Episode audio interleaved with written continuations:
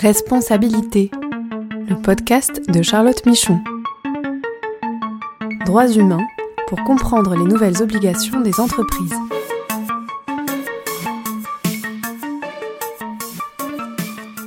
Bonjour à tous et bienvenue dans ce podcast consacré aux nouvelles responsabilités des entreprises en matière de droits humains. Je suis Charlotte Michon, je suis avocate et j'accompagne les entreprises dans la compréhension et la formalisation de leur démarche droits humains et dans la conformité à leurs devoirs de vigilance.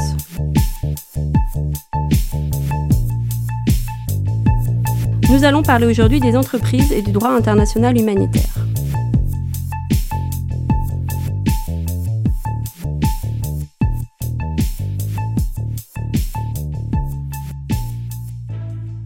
Donc aujourd'hui, nous allons aborder la question des activités des entreprises à la lecture du droit international humanitaire et des risques associés pour elles, et en particulier dans les zones de conflit.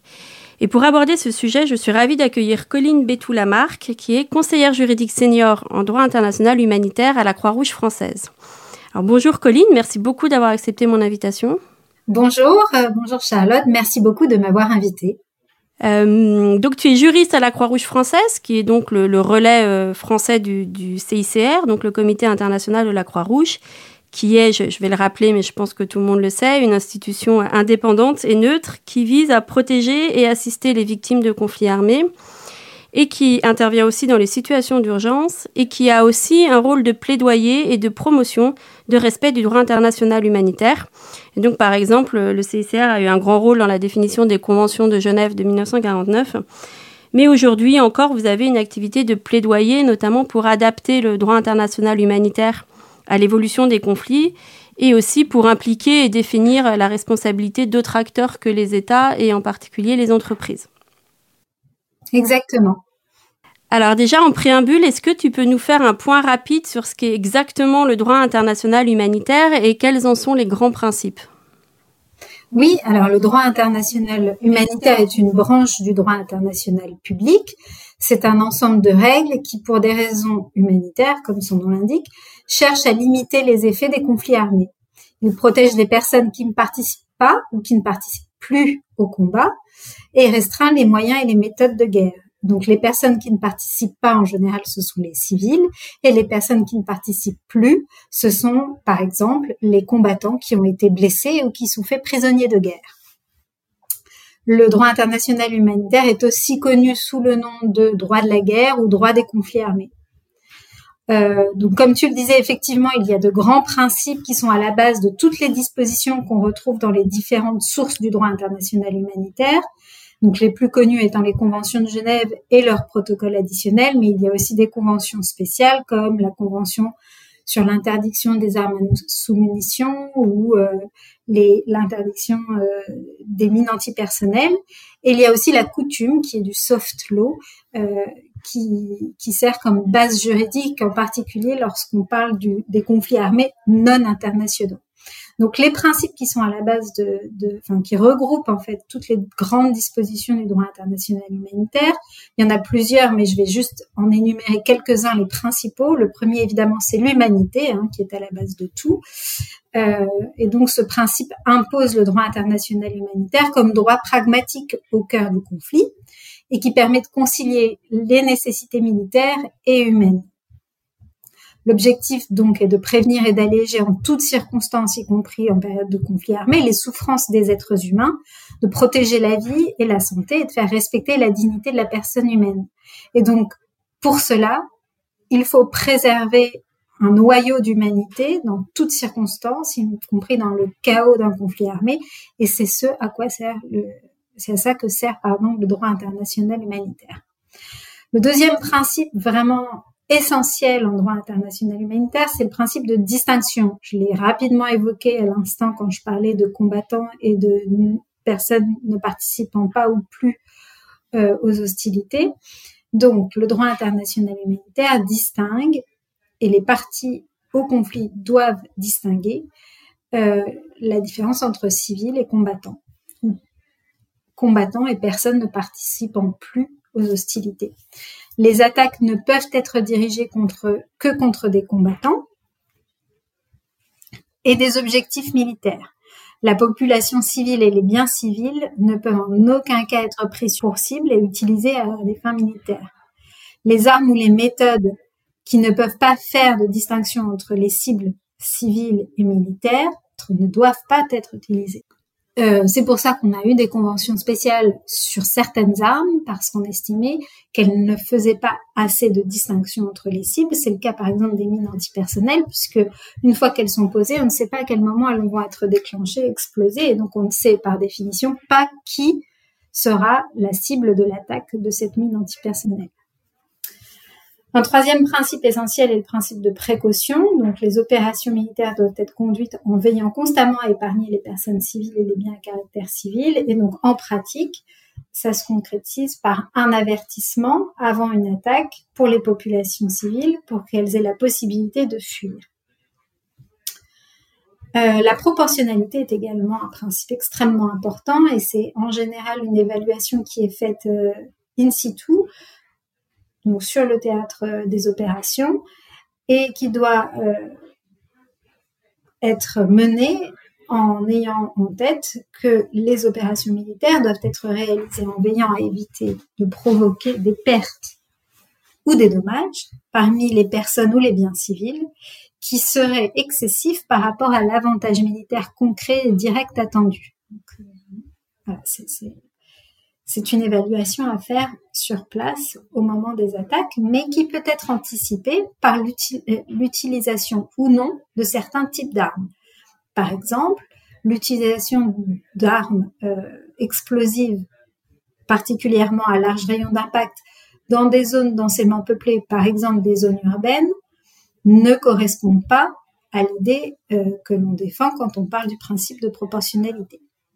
Un dernier principe que je voudrais évoquer très rapidement, c'est l'interdiction de mots superflus et de souffrances inutiles. Comme je le disais, le droit international humanitaire est un droit très pragmatique.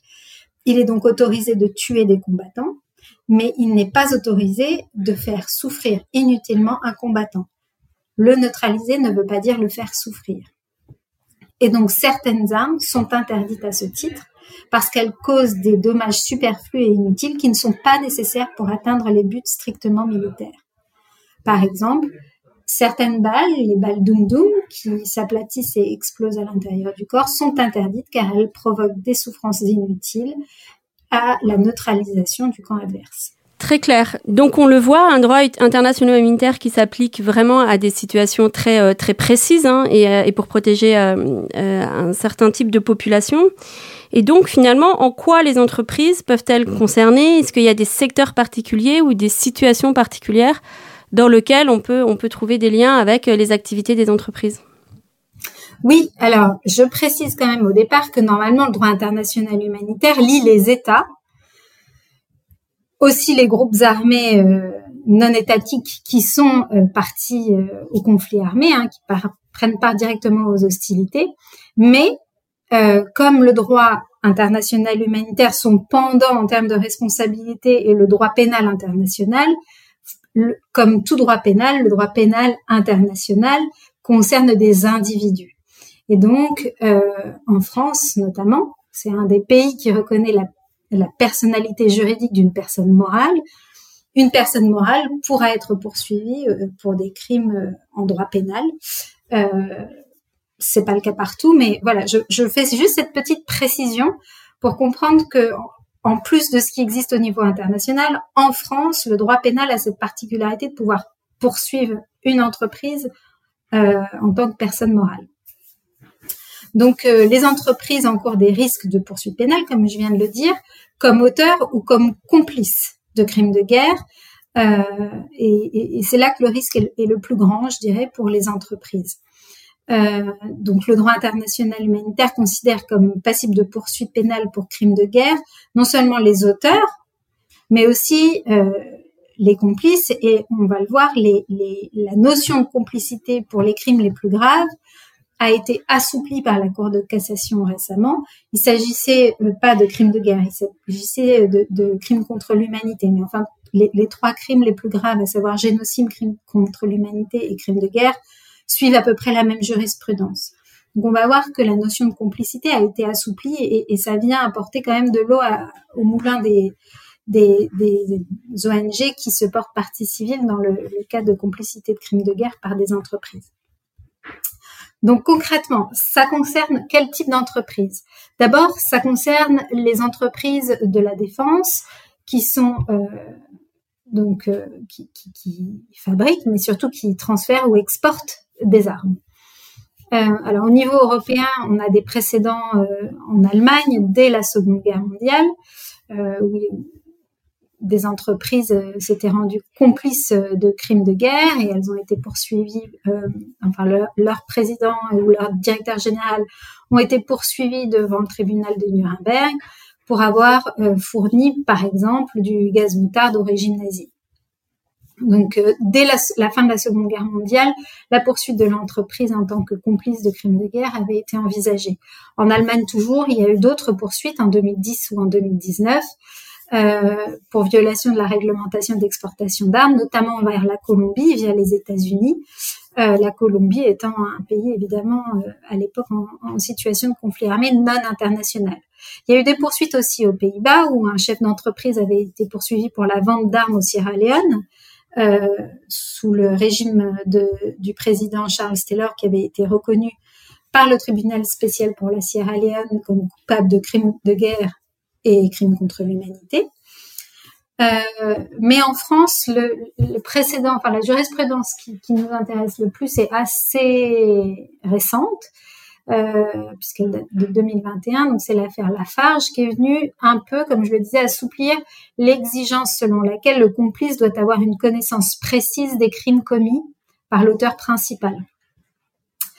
Ici, elle a estimé que, en finançant des activités, une société ne pouvait qu'avoir conscience que cela contribuerait à la commission de crimes dans la mesure où l'auteur principal ici, euh, l'État islamique, est une organisation criminelle. Donc, ils ont considéré, pour faire simple, que euh, l'entreprise Lafarge ne pouvait pas ignorer l'intention criminelle de l'État islamique. Euh, donc, ça vient poser un précédent. Alors, comme je le disais, c'est pas en matière de crimes de guerre, c'est en matière de crimes contre l'humanité, mais c'est intéressant de voir que la notion de complicité est assouplie en termes d'exigence de la connaissance euh, de l'entreprise criminelle. Et donc, ça a des conséquences sur l'interprétation qui pourrait être faite en matière d'exportation d'armement. Euh, donc, si je, je, je pars dans une une idée complètement factice et imaginaire, hein, puisque pour l'instant il n'y a pas de poursuite dans ce sens-là, mais euh, on pourrait imaginer donc qu'une entreprise qui exporte des armes vers un État qui euh, serait l'auteur de crimes de guerre et que cela serait connu parce que médiatisé ou parce qu'il y a des rapports de l'ONU mentionnant ou qu'il ne pouvait l'ignorer parce qu'en fait c'est connu du grand public, euh, il pourrait être reconnu comme complice de crimes de guerre puisqu'il ne pouvait que euh, connaître, en fait, qu'avoir connaissance euh, de, l'entreprise criminelle finalement. Il y a eu aussi des précédents, mais ici pas en matière de complicité de crimes de guerre, mais il y a eu des poursuites en 2020 et en 2021 d'entreprises euh, qui, dont des, des composants euh, fabriqués par eux, donc, avaient été retrouvés sur des théâtres d'opération, notamment à Gaza, pour ce qui est de la première affaire, et euh, en, Libye pour la seconde. Euh, et ensuite, bon, alors c'est pas un, contexte de conflit armé, mais il y a eu aussi une poursuite d'entreprises en lien avec des répressions policières en Égypte. Donc, euh, c'est pas un contexte de conflit armé, mais euh, là encore, disons que tous ces, toutes ces précédents viennent nourrir la réflexion autour de la responsabilité des entreprises. Enfin, en 2019, euh, un groupe d'ONG a transmis une communication au bureau du procureur de la Cour pénale internationale sollicitant l'ouverture d'une enquête sur le rôle de dirigeants d'entreprises d'armement françaises euh, donc nommément Dassault, Thales et MBDA, concernant le conflit au Yémen pour complicité de crimes de guerre. Donc, vous voyez, c'est quand même une réflexion qui est en cours pour euh, ce qui concerne les entreprises de défense qui exportent euh, des armes. Je, je, terminerai sur ce sujet en disant que la base juridique est internationale avec le traité sur le commerce des armes, est européenne avec la position commune de l'Union européenne sur l'exportation et le transfert d'armes, et évidemment le droit national français avec les, les dispositions pertinentes dans le code de défense.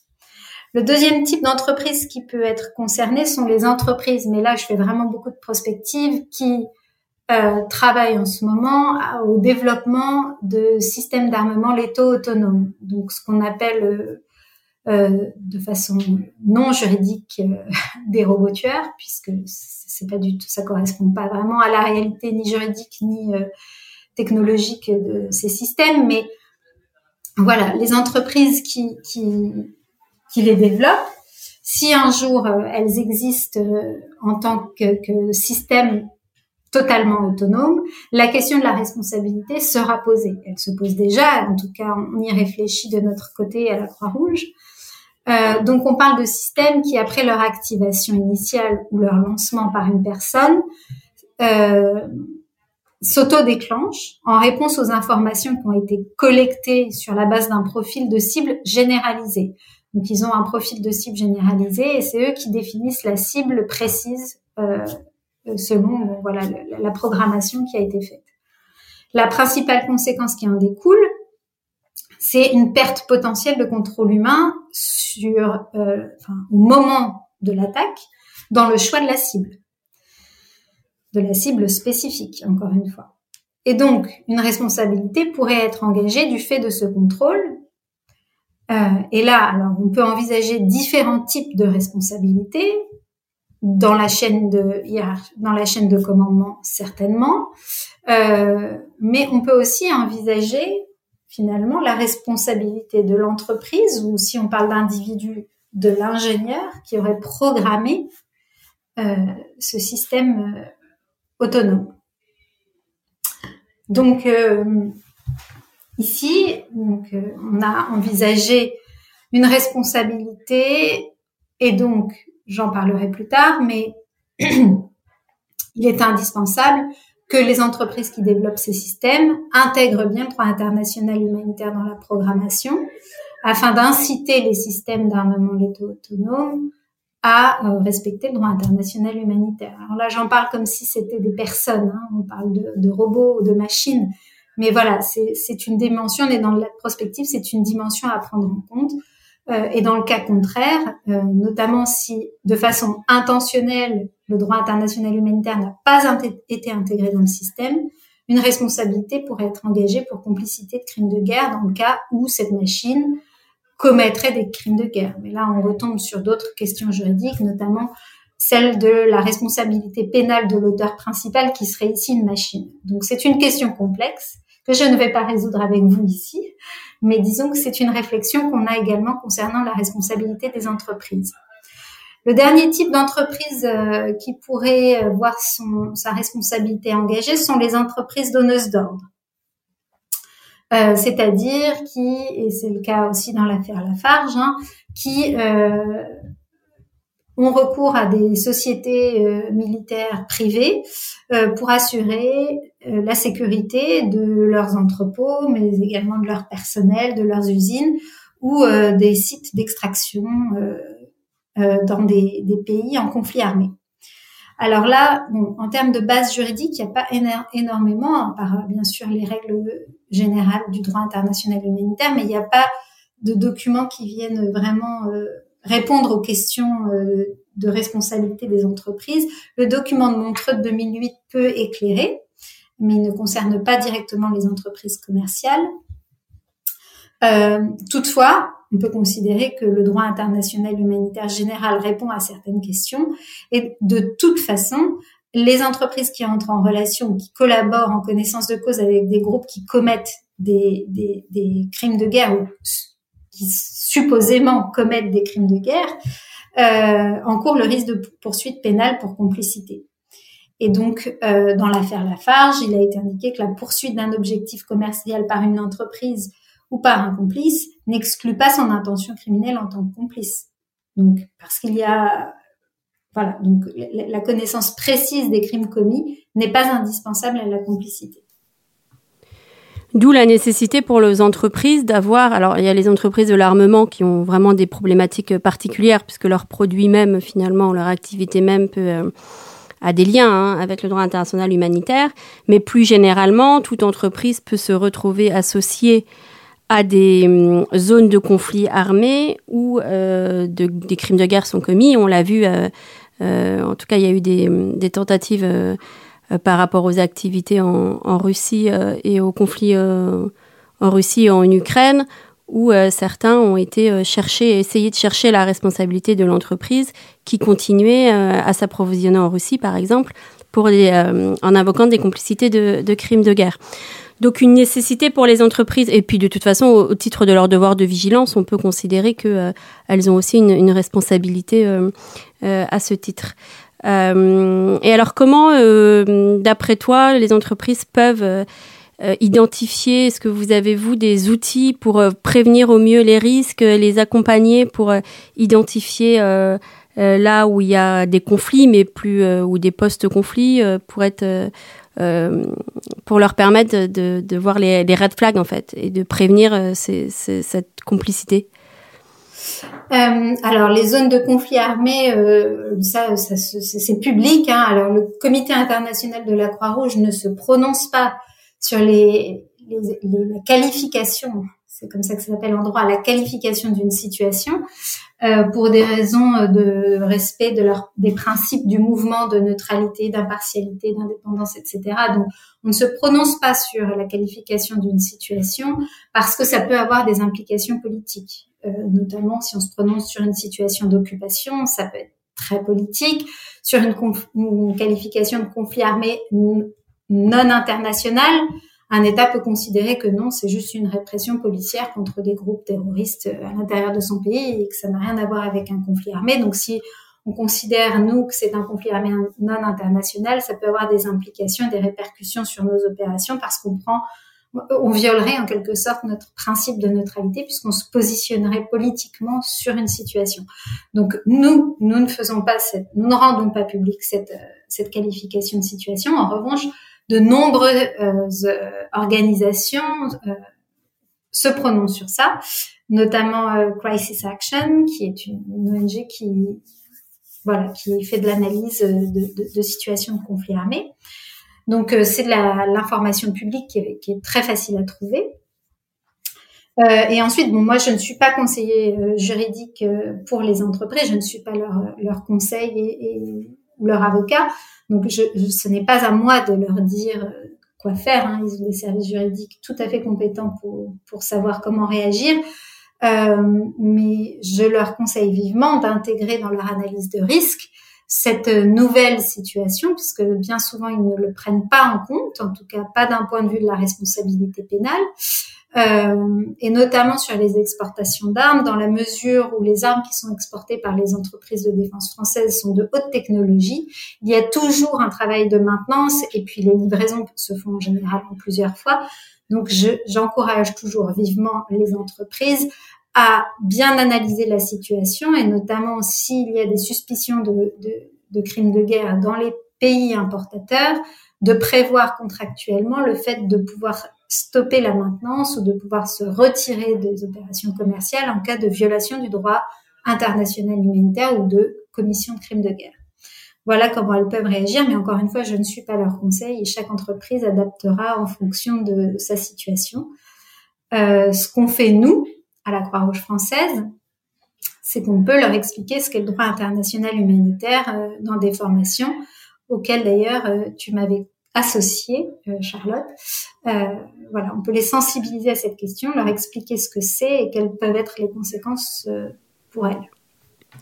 Donc finalement, intégrer ce, ce risque-là particulier, euh, même dès la conception du produit pour certains produits, enfin ou certaines armes, et dans la vente et dans les contrats, y compris sur des marchés régulés comme, euh, comme sur celui du secteur de l'armement.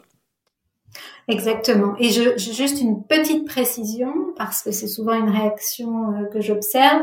Euh, le fait que l'exportation d'armes soit soumise à une autorisation de l'État n'enlève en rien le risque de mise en cause de la responsabilité, puisqu'on parle de deux choses totalement différentes. L'autorisation donnée par l'État est une autorisation administrative, alors que la responsabilité pour complicité de crime de guerre est une responsabilité pénale. Donc on joue pas dans la même cour en quelque sorte. C'est l'administratif versus le judiciaire. Oui, c'est pas ça, ça, ne protège pas l'entreprise en fait euh, sur ce risque. Exactement. Très bien. Bah écoute, merci beaucoup euh, pour euh, pour cette pour cette intervention et pour ton expertise. J'espère que ça vous a plu et on se retrouve la prochaine fois pour un nouveau podcast.